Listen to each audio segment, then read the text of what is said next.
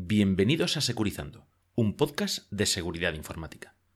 Soy Sergio R. Solís del podcast Bitácora de Ciberseguridad y en Securizando podéis encontrar información sobre diferentes aspectos de la seguridad informática y de redes, tipos de ataques, estrategias defensivas, herramientas utilizadas en este mundillo y mucho más. Bienvenidos al 33 capítulo del podcast de seguridad informática Securizando. Soy Andrea Odrover y hoy es miércoles 14 de marzo de 2018. El tema del capítulo de hoy fue sugerido por nuestro compañero del grupo de Telegram, Fran Andades, arroba Andradesfran en Twitter, así que a petición de los oyentes, al menos de uno, hoy hablaremos de OWASP.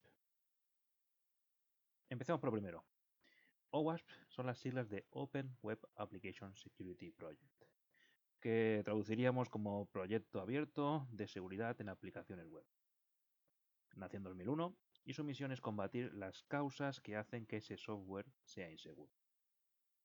Para gestionar el proyecto se creó ya en 2004 una entidad sin ánimo de lucro, la Fundación OWASP. Si bien esta fundación es la responsable legal de la gestión del proyecto y de la infraestructura, tanto técnica como humana, necesarios para su funcionamiento, el trabajo en realidad es, necesario, es realizado por una comunidad de usuarios, organizaciones educativas y empresas que se coordinan en lo que se denomina como comunidad OWASP. Así, la comunidad OWASP crea, adapta y traduce documentación, guías, consejos sobre el desarrollo de software seguro, que es la razón de ser del proyecto OWASP, mientras que la fundación se encarga de gestionar los trabajos administrativos y de infraestructura que permiten que todo funcione. Espero haya aclarado un poco quién es quién. Los cuatro pilares del proyecto OWASP son, primero, que sea abierto, todo resultado de la gestión es público. Segundo, que se apoye la innovación, se promueva la innovación y experimentación en busca de nuevas soluciones, que sea algo global, cualquier persona puede participar y que, eh, que luce la bandera de la integridad, es decir, que la comunidad OWASP está formada por gran número de personas y empresas y siempre proporciona soluciones independientes de cualquier fabricante, asegurando así la independencia de las guías, de la documentación, del propio proyecto en sí, de cualquier fabricante que quiera intentar eh, promocionar o vender sus productos. Como hemos dicho, OWASP busca como su objetivo final es el desarrollo seguro de aplicaciones, para lo cual pues, desarrolla diferentes proyectos que, que afectarán a diferentes aspectos del desarrollo de aplicaciones web. Se han creado herramientas de software que permiten detectar vulnerabilidades en el propio código o bien cuando están operativos. Guías sobre cómo programar de forma segura, qué comprobaciones deben hacerse. Se han creado plataformas de formación. Eh, pero bueno, el proyecto más conocido de OWASP es Top 10. Es el documento donde se identifican y explican las 10 vulnerabilidades más críticas en aplicaciones web. El documento OWASP Top 10 nació en 2003 y se actualiza cada tres años. Top 10, pues la verdad que se ha convertido en un estándar de facto utilizado por los desarrolladores para determinar y combatir las causas del software inseguro, así como para los analistas de seguridad para ver qué, vulnerabilidades deben buscar en aplicaciones web. Bien, eh, el documento ha ido evolucionando según lo que la comunidad ha decidido. En las primeras versiones se daba prioridad a la prevalencia de las vulnerabilidades, mientras que en 2010 ya se cambió a un enfoque hacia la gestión de riesgos.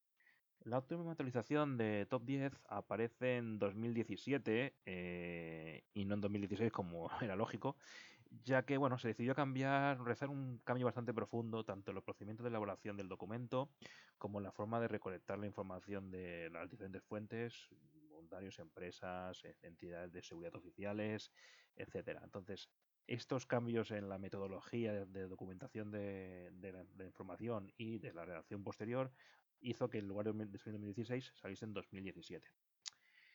Igualmente también se ha cambiado el método de clasificación de las unidades, por lo que no todas las categorías que aparecen en el top 10 de 2013 aparecen o son idénticas a las del 2017 eh, entonces no hay una coincidencia directa precisamente por este cambio de metodología que retrasó en un año la publicación del trabajo. Veamos ahora eh, un resumen del listado de las 10 vulnerabilidades más críticas en aplicaciones web según OWASP Top 10 del año 2017. En primera posición, y ya desde el año 2010, se encuentra la vulnerabilidad por inyección de comandos. Ya en el capítulo 17 y 18 hablamos sobre inyecciones SQL, eh, así que, bueno, esta categoría mm, es bastante más amplia. En las inyecciones SQL se imitan a SQL y las inyecciones de comandos, pues es una categoría más amplia que incluye las inyecciones SQL. Eh, este tipo de vulnerabilidades aparece cuando no se analiza correctamente la información recibida por la aplicación desde el lado del cliente y no se sanitiza, no se limpia, de manera que se permite una ejecución, se pueda permitir incluso una ejecución de código no deseado. Las implementaciones incorrectas o incompletas de las funciones de autenticación y gestión de sesiones son las causantes de que en el segundo lugar tengamos la categoría de pérdida de autenticación. En este caso, el riesgo principal es la suplantación de identidad de otro usuario, como las contraseñas, los tokens temporales de usuario o, los sistemas de recuperación de sesiones. Si bien en el documento 2013 de la exposición de datos sensibles ya se encontraba en esta posición, en esta evolución de 2017 ha subido hasta la tercera. Bien, vemos que en, dos, en la anterior estaba en sexta y ahora ha subido hasta la tercera. La gran difusión de las aplicaciones web que hacen uso de datos sensibles hace que bueno, esta protección no adecuada se convierta en uno de los riesgos más críticos. Los sistemas web deben asegurar de que esta información sensible, que cada vez es más, eh, más usada, esté siempre cifrada tanto en almacenamiento como en transmisión. En cuarta posición aparece una nueva vulnerabilidad, la gestión de entidades externas XML. Al parecer, los procesadores XML antiguos permiten de forma predeterminada la llamada funciones externas. Así que si un atacante malicioso solo necesita enviar un fichero XML que haga referencia a una URL, a una web maliciosa externa, para conseguir que se ejecute dentro del servidor. La categoría de pérdida de control de acceso incluye todas las ocasiones en que las, las restricciones a los usuarios autenticados no se aplican correctamente. Así, un usuario puede llegar a ver o modificar información de otros, cambiar permisos de acceso o borrar información. En la segunda posición hablábamos de la pérdida de autenticación, de, eh, sería centrándonos en los accesos en el sistema, la debilidad, que puede haber en acceder al sistema. En esta quinta categoría, en esta quinta posición, perdón, nos encontramos en las funcionalidades disponibles dentro del sistema. Vale, como podemos ver son bastante parecidas, pero no estamos hablando del mismo punto de problema. En la posición 2 hablamos de cómo entrar en el sistema y en la punto 5 ya hablamos de qué hacer una vez dentro del sistema. Las aplicaciones web pueden ser vulnerables no solo por los fallos de programación, sino por una configuración de seguridad incorrecta. La falta de la securización de la infraestructura, la permanencia de servicios no necesarios, la no actualización de versiones de las aplicaciones que pueden ser vulnerables, el no cambiar las contraseñas por defecto, son ejemplos típicos de las vulnerabilidades dentro de esta categoría que, que aparece por primera vez en top, en top 2017 y en esta sexta posición. En la, séptima posición nos encontramos la vulnerabilidad de cross-site scripting. Esto sucede cuando una, toma, aplicación toma datos no confiables y los entrega al navegador del usuario para que los ejecute. Así se permite la ejecución de comandos en el navegador de la víctima, pudiendo así pues, modificar sitio web, redirigir los usuarios maliciosos o consiguen secuestrar una sesión. En octava posición nos encontramos una categoría que sería, bueno, esto parece cuando una aplicación se tiene que convertir entre diferentes formatos, por ejemplo, de un XML a un JSON, eh, tiene que estar preparada para tratar correctamente estos datos, estos objetos que estuviesen manipulados, desordenados o repetidos, para evitar caer en lo que se traduce como deserialización insegura. Este tipo de ataque lo que suelen buscar es una ejecución de código en el servidor o la elevación de privilegios de un usuario. En novena posición nos encontramos con que, bueno, eh, hay que tener en cuenta que hay muchos componentes, como bibliotecas, módulos, frameworks, que se ejecutan con los mismos permisos que la aplicación a la que están sirviendo. Si estos elementos resultan ser vulnerables, afecta directamente a la seguridad de nuestra aplicación. Así pues, el uso de componentes con vulnerabilidades conocidas debe debilita las defensas de nuestra propia aplicación. Aunque eh, nuestra aplicación esté muy bien desarrollada y muy bien protegida, el uso de este tipo de bibliotecas y módulos eh, previos que sí sean vulnerables hace que a la postre nuestra aplicación sea vulnerable.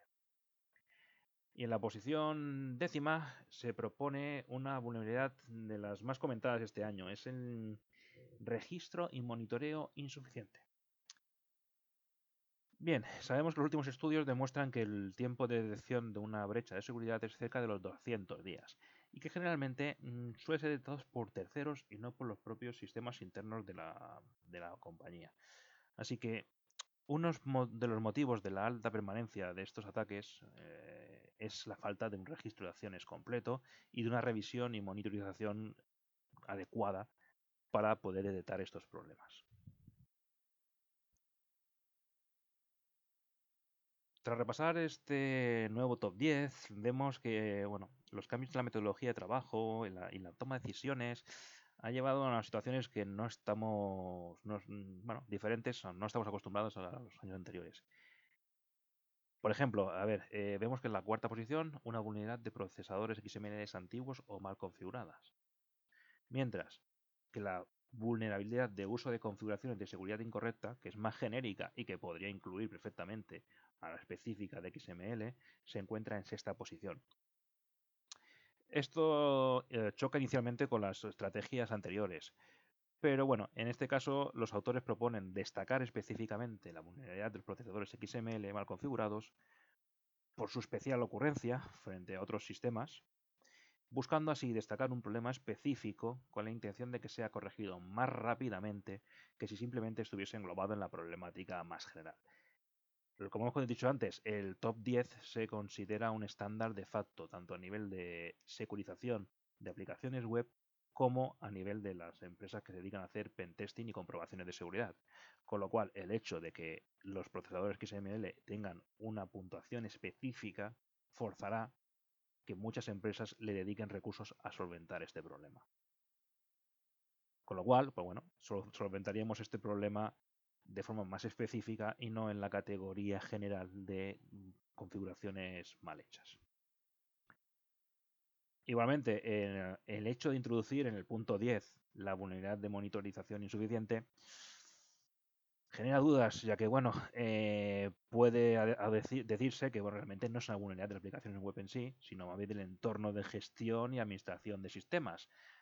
Pero nuevamente volvemos al mismo. El hecho de ponerlo eh, blanco sobre negro en una de las, en la décima posición en este caso, pero bueno, en uno de los top 10, asegura que la gente, que la industria revisará este punto con más atención que si simplemente fuese en las recomendaciones de la documentación y ya está.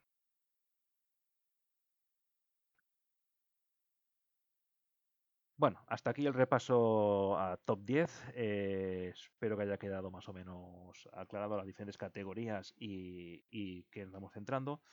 Uh, recordad que todos aquellos desarrolladores web, obviamente OWASP Top 10 es un estándar de facto, así que tenéis que seguir los consejos de, esta gente y a todas las empresas que hacen monitor, uh, pentesting o comprobación de seguridad de aplicaciones web, seguro que lo siguen.